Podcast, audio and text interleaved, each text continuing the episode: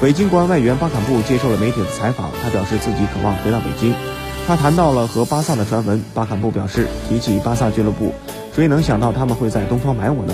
但是我没有加盟巴萨，其实巴萨的邀约是很不错的。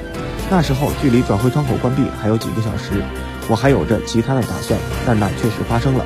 此外，被巴萨垂涎，这让我受宠若惊，并且激发了我对于未来的动力。我的脑海里也会想着在欧洲卷土重来。